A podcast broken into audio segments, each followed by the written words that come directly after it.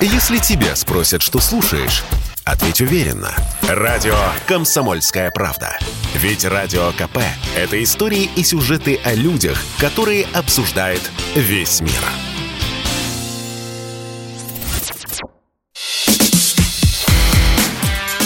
Диалоги на Радио КП. Беседуем с теми, кому есть что сказать. Здравствуйте, дорогие друзья. Приветствуем вас в эфире радио «Комсомольская правда». Я Валентин Алфимов. Рядом со мной Виталий Захарченко, министр внутренних дел Украины с 11 по 14 года, до Майдана. Всем здравия желаю. Добрый день. Рад поприсутствовать на вашей передаче. Виталий Юрьевич, э, я правильно понимаю, что до Майдана как раз вы были э, министром, когда все случилось? И во время. Да, и, и во время. Когда все случилось, пришлось уйти в отставку. Ну, не совсем уйти в отставку. Было принято незаконное решение э, тогдашней Верховной Рады об освобождении меня как министра от занимаемой должности. Почему незаконное? Потому что тогда действовала Конституция 1996 года, и согласно этой Конституции о решении о моем назначении, об моем освобождении принимал президент Украины. Что сейчас ваши знакомые и источники говорят про спецоперацию на Украине? Отличаются ли ваши данные от данных, которые, данных, которые нам предоставляет Минобороны и другие официальные ведомства? У нас есть возможность мониторить всю ситуацию, которая э, вот, э, поступает в открытые источники информации. И я выпускаю ежедневный дайджест новостей. Ну, стараюсь, иногда не получается в силу э, загруженности его выпустить, но тем не менее я стараюсь его выпускать именно в, в видеоформате. Вот этот дайджест, в котором мы делаем акценты Э, на те ключевые моменты, которые происходят во время этой специальной операции. Ну и кроме этого, безусловно, поступает к нам информация непосредственно из территории, где уже специальная операция проведена, и из территории Украины, э, там, где эта операция еще либо проводится, либо вот еще предполагается, что будет она проводиться. Э, разные есть точки зрения, разные есть мнения.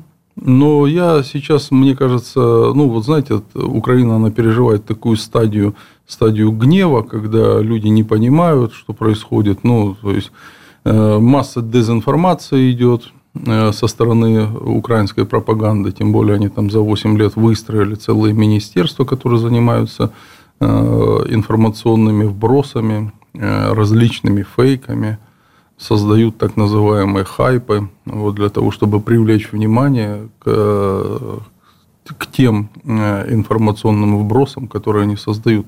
И вот, э, конечно, этот момент, э, мне кажется, на начало операции его нужно было, конечно, более детально изучать, понимать, вот, что именно в информационном плане будет происходить. Ну и на что еще хотелось бы вот коль такой вопрос э, поставлен, что же там происходит, э, обратить внимание. Ну, прежде всего, это касается освобождаемых территорий от укронацистов. На этих территориях я также выступал на телевидении, вот, э, говорил, необходимо, чтобы начали работать органы власти и управления. То есть, их нужно возрождать, органы власти и управления – давать возможность э, людям э, организовываться, самоорганизовываться.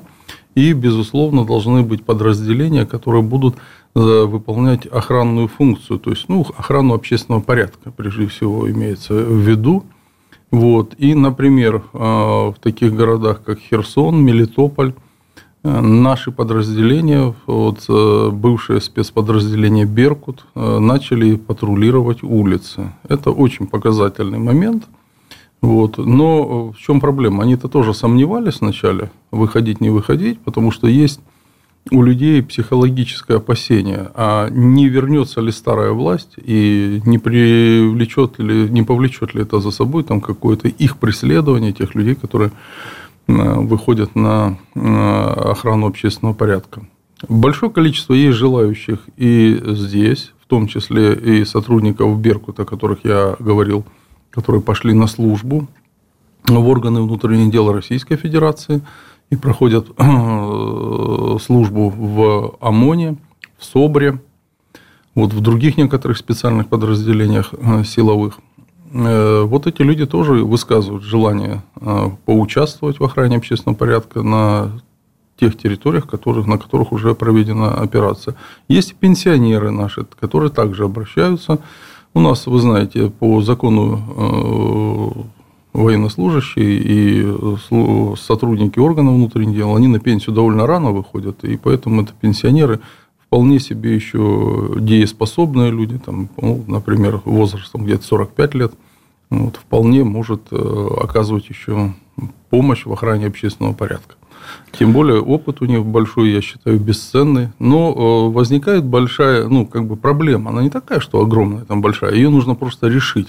Но решить ее нужно на уровне э, государственном, потому что всех интересует статус, в каком статусе эти люди будут принимать участие вот в этих мероприятиях.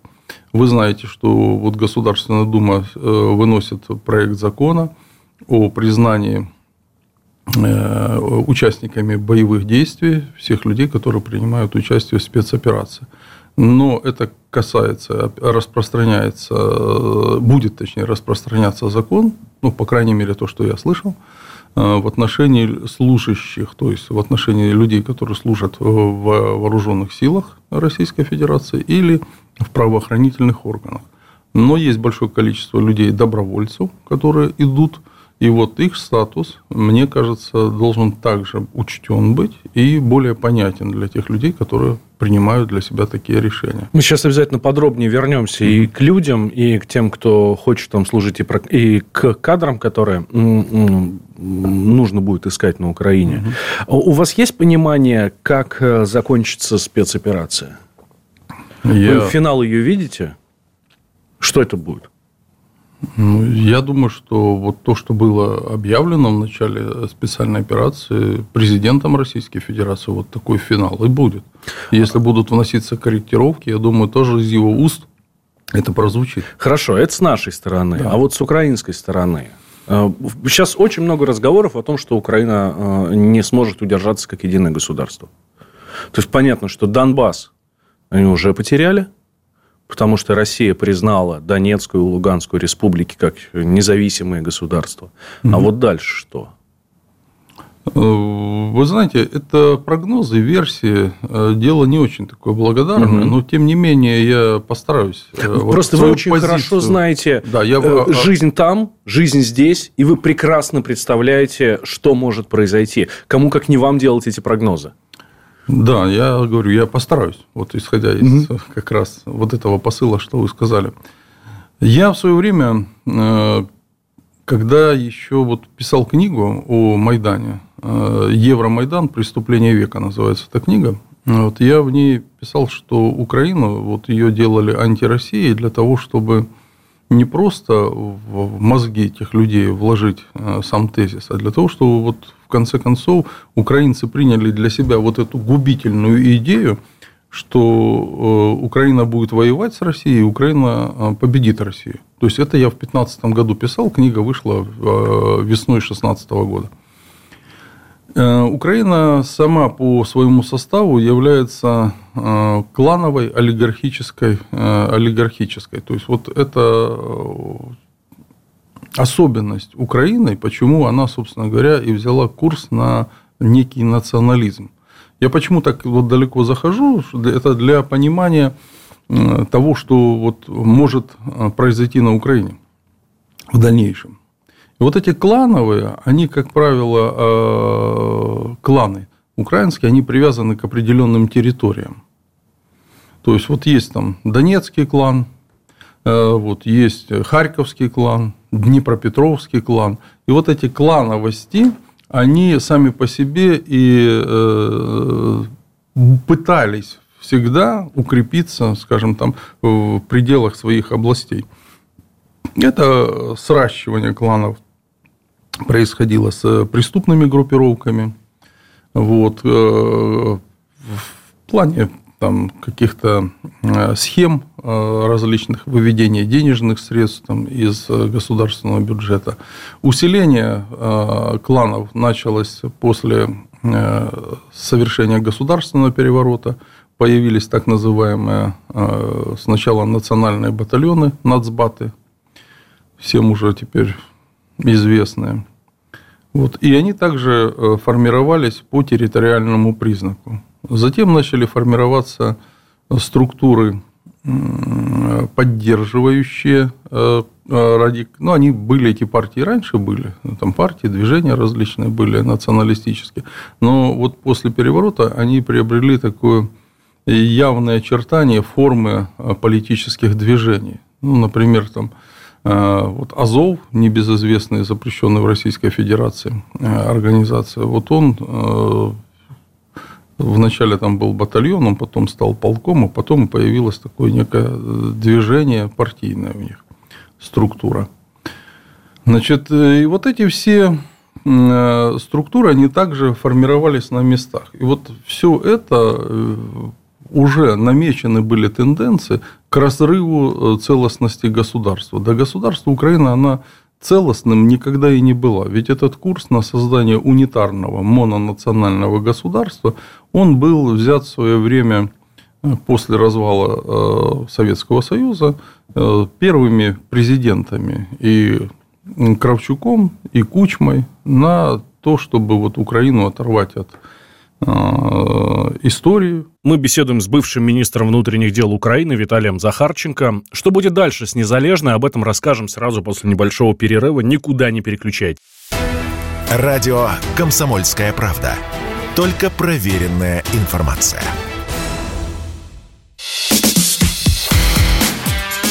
Диалоги на Радио КП.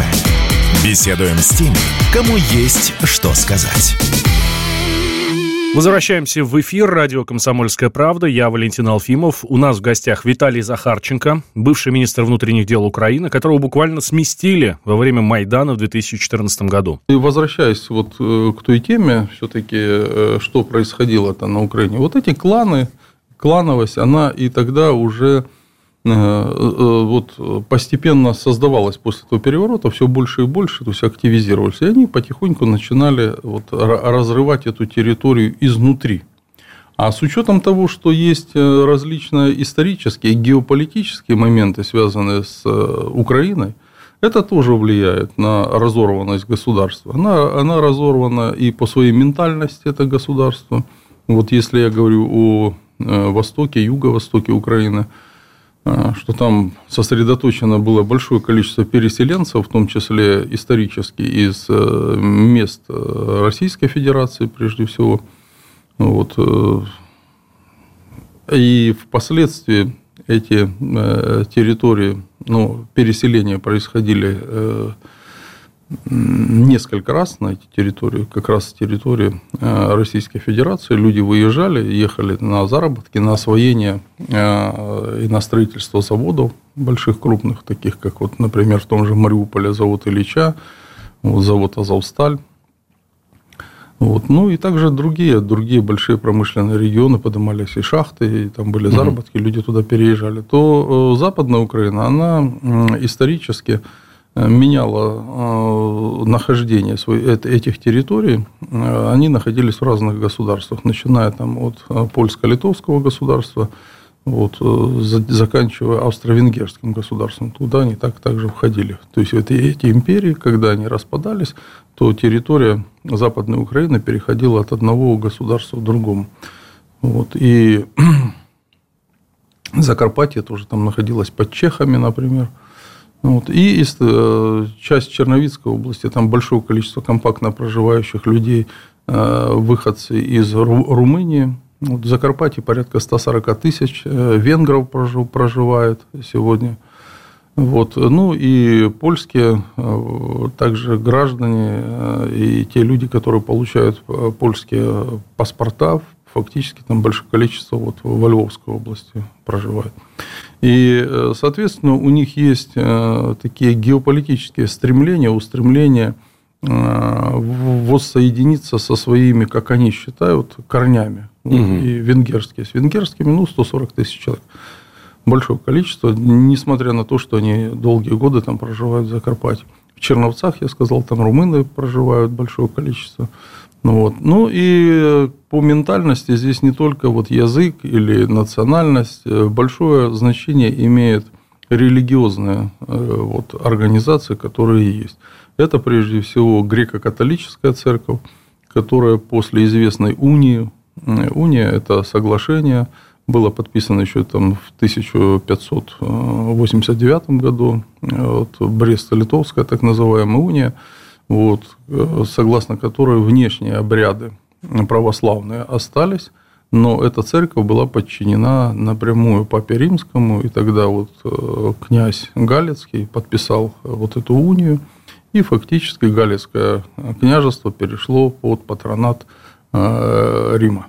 И с тех пор вот э, влияние Рима очень велико на все население, которое придерживается вероисповедания подобного греко-католического. Большое количество других различных религиозных э, формирований на территории тоже Украины, которые также как бы вносят, привносят определенные, там, скажем, особенности развития этих регионов.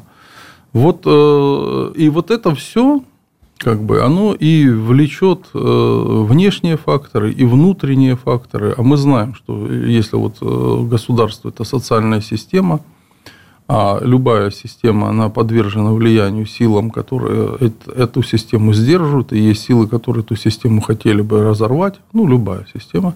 Но вот если внутренние силы э, направлены на сдерживание системы, и они сильнее, чем внешние, то, безусловно, система сохранится. А тогда, когда внешние и внутренние силы совпадают на разрыв, то система разорвется. И вот э, здесь все больше и больше приходит к тому, что этот разрыв может наступить в Украине, и, соответственно, она может э, разорваться на части. И все, все, все это к этому идет. То есть, по каким линиям получается? Вот это вот, ну, Малороссия, как мы да, называем, да? да? Это вот Донецк, Харьков, Харьков Донецк, Донецк, Луганск, э, Херсон, Николаев. Запорожье туда входит? Я думаю, что да. А, Херсон, Николаев и, наверное, Одесса. Одесса, да. Вот. Ну, соответственно, это одна часть, которая До будет, скорее всего, да. пророссийской. Да, я да. думаю. А Явно что? пророссийской. Дальше Значит, что? Киев, он э, не совсем так определен, но вообще Киев, э, смотрите, он традиционно был русским городом. Вот э, в городе Киеве я сам Мне очень киевлян... нравится ваше слово «был». Да, был. Почему был, объясню.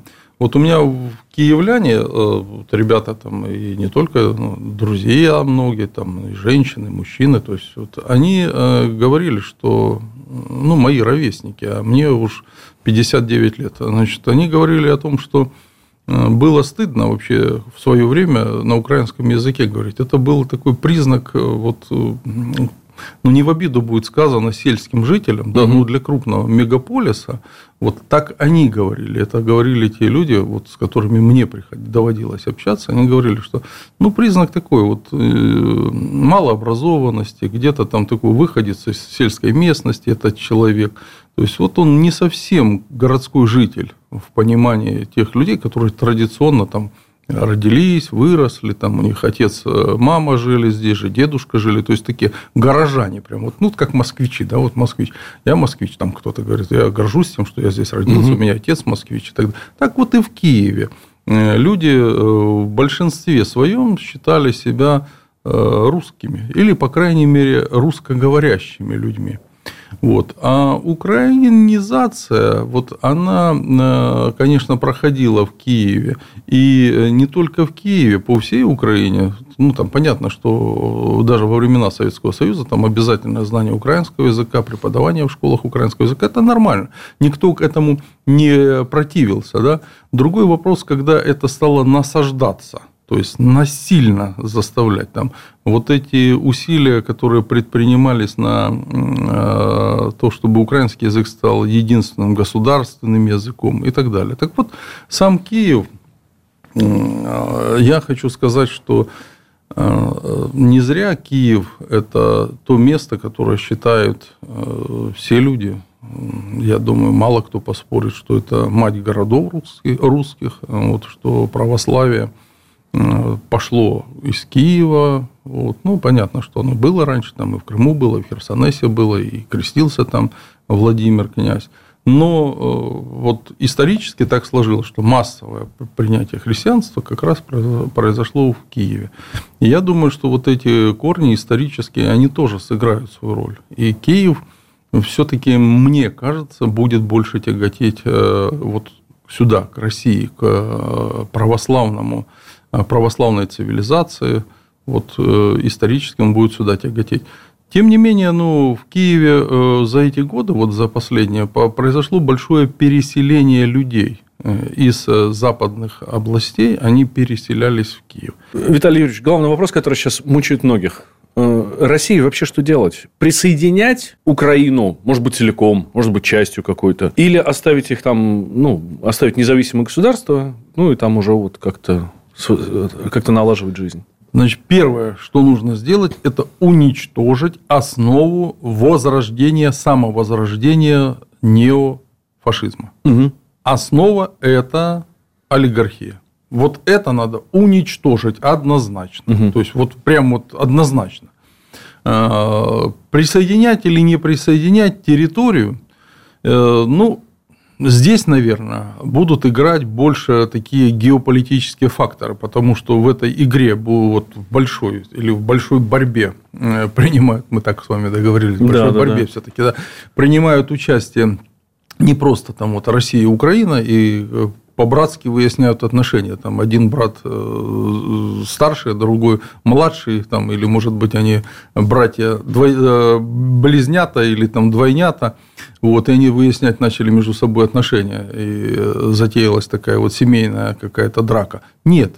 Здесь игроки другие. Здесь игроки геополитические. Здесь на карте стоит очень много, слишком большие ставки – Сейчас реклама и новости. Через несколько минут мы вернемся. В нашей студии бывший министр внутренних дел Украины Виталий Захарченко.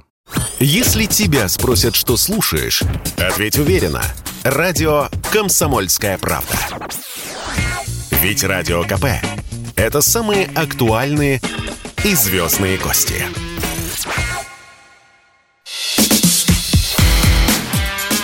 Диалоги на Радио КП. Беседуем с теми, кому есть что сказать. Как я и обещал, мы снова в эфире. В нашей студии экс-глава МВД Украины Виталий Захарченко, который руководил ведомством при Януковиче. Я Валентин Алфимов. Как люди могли этому поддаться? Как люди могли этому поддаться? Насколько я понимаю, там до 2014 года в целом э, население Украины ну, было очень даже за то, чтобы быть с Россией. Я правильно понимаю? Вот смотрите, не совсем так. Не совсем. Угу. То есть отсюда нам все совсем по-другому смотрит. Да, не совсем так. Вот э, исторические такие, э, смотрите, справки я вам приведу. На территории Украины всегда действовали э, радикальные партии. Ну вот небезызвестно, я начну с самого известного, там Свобода, например, да? Партия Свобода, которую возглавлял э, Олег Тягнебок, да и возглавляет, собственно говоря. Ну, он еще жив? Да, вроде как да. Так. Да, так вот, э, собственно говоря, Тегнебок. Вот смотрите, э, партия «Свобода». Э, из-за этой партии вышло такое, знаете, как комсомольское в свое время из партии большевиков ответвление, вышло «Патриоты Украины». Угу. «Патриоты Украины» – это организация, которая центром своим избрала Харьков. То есть, Харьков – русский город. Вот, и вообще в этом как бы ни у кого вообще никогда не возникало сомнений. Но и патриоты – Украины.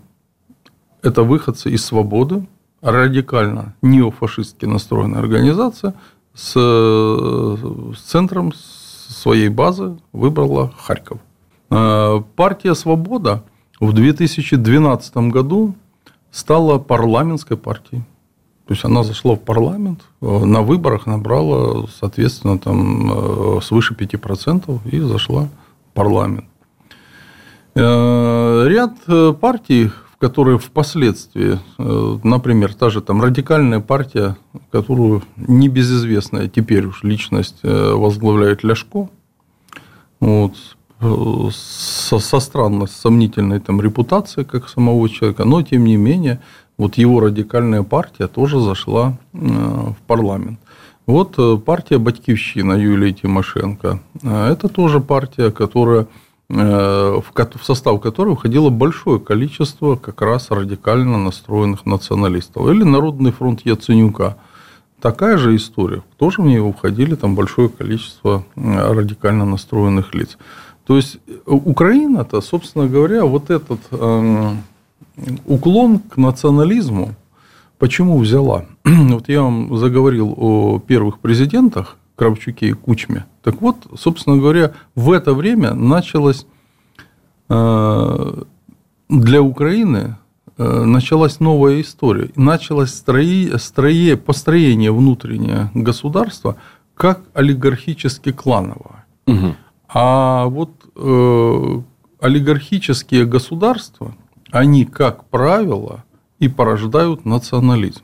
Посмотрите, в Германии кто поддержал националистов? Конечно, крупный капитал. И вот э, и в Украине произошло то же самое. Идея была проста. Вот после развала Союза нужен для национализма внешний враг. И интересы крупного, создаваемого тогда капитала, а он создавался тоже местечково. Там, вот не зря клан, я говорил, там Донецкий клан, да, вот Ренат Леонидович Ахметов, вот, э, Днепропетровск, Коломойский, да, там Пинчук, выходцы оттуда. Вот эти вот люди, э, их создали, э, ну, понятно, что ну, скажем, не, не так, что совсем без их участия. Конечно, с их участием, с их возможностями, но им дали возможности создать кланы. И об этом открыто говорил э, тот же Кучма. Э, вот. А он говорил в своей книге «Украина не Россия» писал, и потом неоднократно об этом высказывался, а что основная была идея не запустить российский крупный бизнес на территорию Украины. И вот идеи совпали у бизнеса крупного и у националистов. Враг определился. То есть появился враг – это бизнес России. А, меня больше волнует вопрос, как люди могли за ними пойти, как за них могли пойти голосовать, как э, те, кто приезжал на заработки в Россию, э, сейчас в, ну, пишут совершенно страшные вещи. Mm-hmm. Понятно, что там на украинском, ладно, язык это святое, там, ну, украинский язык на Украине все понимаем, да. Mm-hmm. Ну, как они могут пропитываться такой ненавистью к России, даже не беря сейчас вот спецоперацию операцию. Ну вот смотрите, я же об этом говорю. То есть был, э, был определен в начале что? Что Украина, вот этапы проходились, да, вот в жизни, э, вот в... Здесь что вот эти все этапы в жизни каждого конкретного человека прошли незаметно. Они вот ну, незаметно и проходили. Украина, я же сказал, это не Россия. Украина – это антироссия, а потом Украина будет воевать с Россией, Украина обязательно Россию победит. Вот эти вот, вот, эти вот э, скажем, посылы такие, да, они постепенно внедрялись в жизнь. И основной враг это Россия. Он был определен четко. То есть, вот если бы э, не соседи там вот э, русские, а москали, то вообще украинцы жили бы замечательно, понимаете? А они все время мешают. Вот что мешают? Ну, газ не дают там э, дешевый. Вот, могли бы дешевый, могли бы, а дают там задорого. Влияют там на, на, на все, вообще, вот на все. Вот украинцам живется только по одной причине плохо, что мешает России. И это вот постепенно, постепенно, постепенно, все больше и больше набирало оборот. И э, информационные э, вот, возможности, те, о которых мы в начале нашего разговора поговорили, там целое министерство, ведомство, которые занимались пропагандой. С Зеленским э, есть смысл договариваться хоть о чем-то или бесполезно? Ну, Зеленский – это актер, он играет роль, ему эту роль расписывают на каждый день, и он ее выполняет. То есть, вот он узнаваемое лицо, и он выполняет роль. Ну, фактически, я вообще сомневаюсь, что он в состоянии принимать решения, которые будут выполняться. Mm. Вот смотрите, исторически опять такая вот тут справка. Это такая некая технология. Появляются узнаваемые люди, к примеру, э, тот же там Яценюк, э, или тот же там Тягнебок, или тот же там э, Кличко, да, вот там Порошенко, да, узнаваемые люди для Украины. Вот они появляются на Майдане. Угу. Потом они участвуют в переговорах с Януковичем разговаривают о чем-то, договариваются, подписывают какие-то протоколы, приходят на Майдан, а Майдан говорит, зачем вы подписали, мы этого выполнять не будем. То есть эти люди изначально, вот функция их такая, поняли, а затягивать время, что-то говорить, и это выполняться не будет никогда. То есть именно этим занимаются сейчас да. вот на переговорах с Мединским да. украинская сторона. Да. да, они просто вот что-то их э, выполнять не будет никто. Вот э, те же националисты того же там Азова, которые сейчас вот э, фактически там еще пару дней и будут э, уничтожены в Мариуполе, их уже загнали э, в Азов в Азовсталь, извиняюсь, угу. значит, и, собственно говоря, там разбили эту группировку на две части и постепенно перемалывают ее. Значит, вот даже себе трудно представить, что Зеленский бы согласился на те предложения, которые ему были внесены в начале спецоперации и до начала спецоперации. Да, вы же помните, что ведь э, попытка решить вопрос э, нормальным мирным путем, она предпринималась на протяжении всех восьми лет. Вот э, Владимир Владимирович выступает и каждый раз говорит о Минских соглашениях. Я, например, в своих публичных выступлениях, я всегда говорил, что Украина их выполнять не будет, эти Минские соглашения. Да, они здравые, они разумные, но они их выполнять не будут. То есть власть вот не в состоянии их выполнять. Потому что они сами вырастили вот э, этих боевиков внутри государства, которые им не дадут возможности просто это выполнить. Вот только любая их попытка выполнения сносится власть. Хорошо, может Украина или там Зеленский да. с его э, командой признать э, в Крым и Донбасс. Это первое требование, которое Россия предъявляет сейчас к Украине. Это требование может быть признано только в условиях безвыходности. Вот то есть понимание угу. того, что вот крах приходит, и уже все. Так, а что для этого должно произойти? Что, окружить Киев? Я, я считаю, что самые боеспособные вот подразделения, которые будут уничтожены сейчас на Востоке, вот самые боеспособные, там порядка, э, я вам сказал, 14,5 тысяч, это то, что было в Мариуполе, э, нацистов, и э, в целом группировка самая боеспособная, она там была сосредоточена, смотрите, на востоке Украины сосредоточено 76 тысяч человек самых боеспособных подразделений. Угу. И вот э, я считаю, что как только вот эта основная военная сила будет подавлена, тогда наступит перелом вообще в принятии решений на уровне э, вот этого государства. Э, но, опять-таки, решения принимают не они. Там руководят спецслужбы, Э, прежде всего э, Соединенных Штатов Америки, но и Великобритании. Велика очень роль. Их роль велика была и в проведении государственного переворота, и в последующем э, подготовке вот, снабжение оружием, там, инструкторами разными и так далее, и так далее, то есть подготовки Украины, Украины к войне. И вот роль их большая. Вот, но они должны, они должны осознать, эту историю, что перелом наступил, и тогда иначе выстраивать э, дальнейшие, дальнейшую свою линию поведения и свою позицию. Но высказывать ее будут не они, будет высказывать ее Зеленский. Небольшой перерыв впереди. Выдохнем, вернемся, поговорим еще о том, что ждет Владимира Зеленского. В нашей студии глава МВД Украины с 2011 по 2014 годы Виталий Захарченко. Если тебя спросят, что слушаешь, ответь уверенно. Радио «Комсомольская правда». Ведь Радио КП – это самая топовая информация о потребительском рынке, инвестициях и экономических трендах.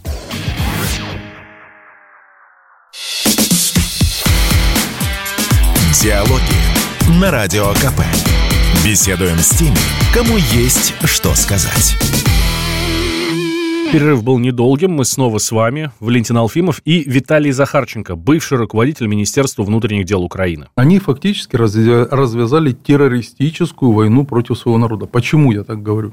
Потому что вот э, стремление, основная их цель к тому, чтобы выдавить с территории Украины людей, которые не признают эту власть. А по сути дела это русских людей – чтобы их выдавить с территории Украины. И чтобы произошла вот эта насильственная украинизация всей территории. Вот идея создания мононационального государства, она и была положена в основу вот этой террористической войны. И поэтому люди вынуждены были выезжать, поэтому обстрелы шли Донбасса. Вот это беспокоящий огонь, чтобы люди понимали, что жить здесь неуютно.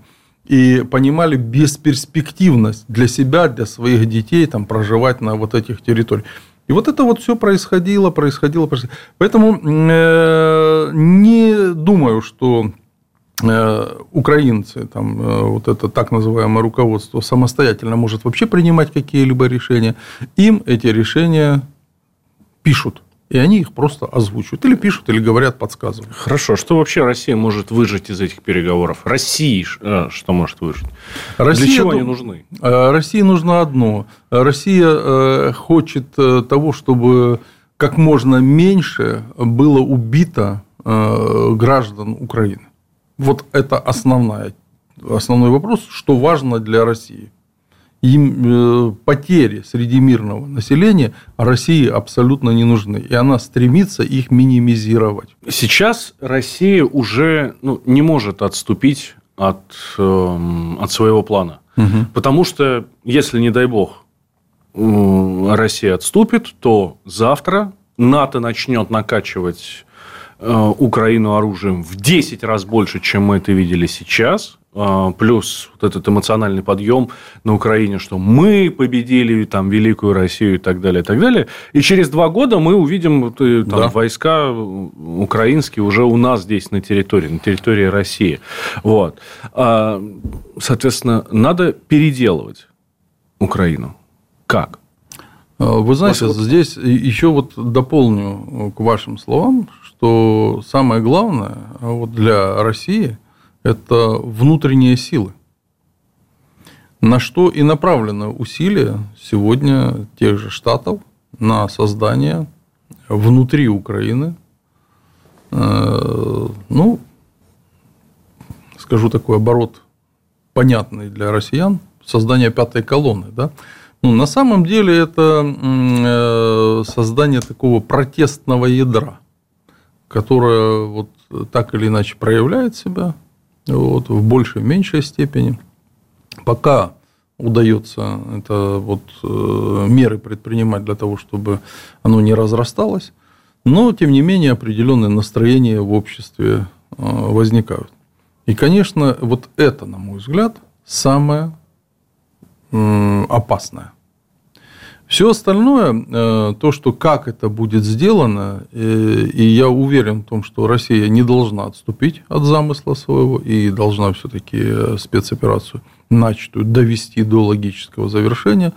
Вот, и тогда, безусловно, произойдет перелом. И перелом, он, он вообще более глобальный, чем перелом между взаимоотношениями между России и Украины, вы правильно сами сказали, здесь больше такие начинают действовать геополитические э, вопросы вот, возникать о дальнейшем устройстве мира. И сегодня не зря на эту тему разговаривают очень много и экономистов, и что значит там какая валюта будет э, вместо там нефти доллара, там, и как взаиморасчеты будут происходить между глобальными игроками там геополитическими. Поэтому, безусловно, Э, сейчас на э, вот, Украине э, решается судьба мира. И все, в принципе, понимают. Да, и все понимают, что спецоперация – это только первая часть. Да? Вообще вот этой всей вот большой, эм, ну, не игры, нет. Э, большой проблемы. Наверное, большой борьбы. Ну, большой борьбы, да. Вот. И очевидно, что вторая часть будет это как раз вот уже ментальная переделка Украины. А вот эти все политики, журналисты от, я не знаю, там от Гордона до Арестовича, угу.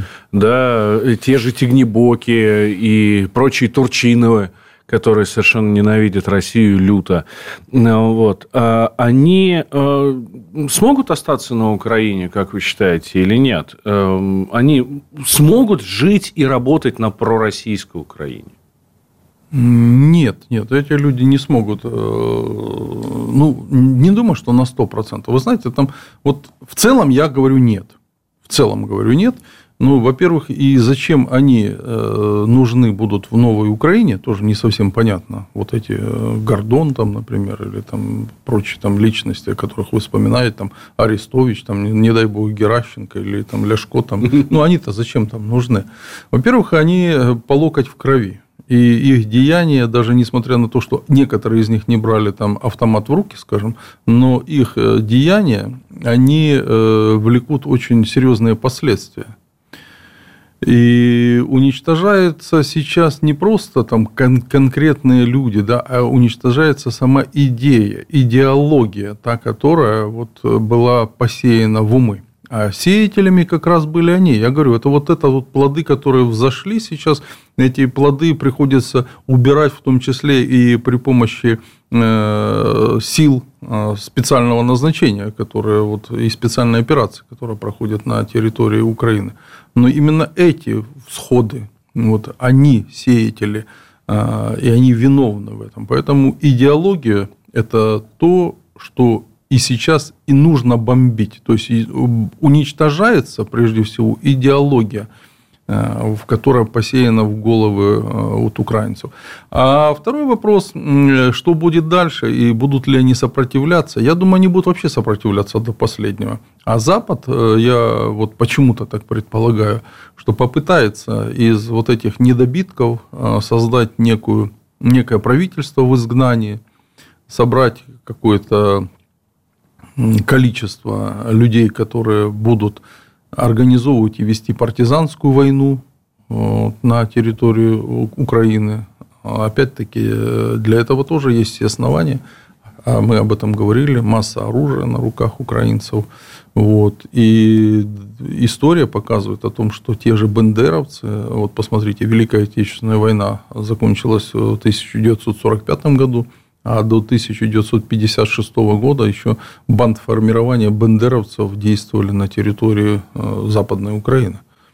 Вот это Очевидно, же, что это будет долго, да. Да, такие же, собственно говоря, формирования, как и в Прибалтике были так называемые там лесные братья, межабралисы. То есть вот эта история, она прям вот угу. такая непростая. И если вернуться как раз вот к этому перелому в умах, есть ли на Украине те, кто готов транслировать точку зрения пророссийскую? Ведь на самом деле вот, э, вот таких активных, а, активных э, ну, не, неофашистов, там, вот прям с такими взглядами, да, ну, от силы, наверное, там процентов 10 на всей Украине. Другой вопрос, что их влияние было очень сильным. Последний вопрос, наверное. Какова судьба Зеленского? Судьба Зеленского, мне кажется, э, от него не зависит сейчас. И э, судьба эта находится в руках э, спецслужб, которые плотно его Чьи? сейчас опекают. Соединенных Штатов Америки, ага. вот Великой Британии. Эти спецслужбы его плотно опекают. И сейчас от него просто никто не отходит, я уверен. Вот, э, все зависит от того, насколько он еще, вот как э, вот эта картинка или там карта карточная, как угодно можно его определять, э, им еще будет нужен. Э, на мой взгляд, он слабо подходит для роли э, такого вот Бендеры э, на Украине или там в Западной Европе угу. для того, чтобы возглавить вот это движение – Возможно, подыщут кому-то вместо него, а он может быть э, где-то там как сакральная жертва погибнет, и будут говорить, что вот был такой хороший президент, э, ну, для той кучки э, неофашистов, э, националистов. Обвинят он, Россию, естественно. Ну, безусловно, безусловно, каким-нибудь новичком, безусловно, там, или еще чем-то, там, каким-то ужасным способом его mm-hmm. прямо вот Россия уничтожит. Вот, мне видится это так, что и об этом все больше и больше вбросов идет информационных. Вот вы послушайте, что кого не спрашивают, и, и вот что хотят, и пытаются там уже что-то там вокруг этого Зеленского сделать, вот он сильно очень всем нужен, безусловно, будут обвинять Россию. Вот. Но, э, возможно, ему все-таки определят роль э, такого лидера в правительстве в изгнании для того, чтобы он организовывал эту партизанскую там, войну и так далее. Но мне как-то вот он на этой роли не сильно видится. Вот, угу. не сильно. Ну что ж, спасибо большое.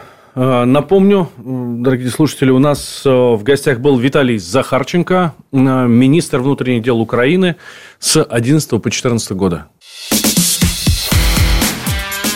Диалоги на Радио КП. Беседуем с теми, кому есть что сказать.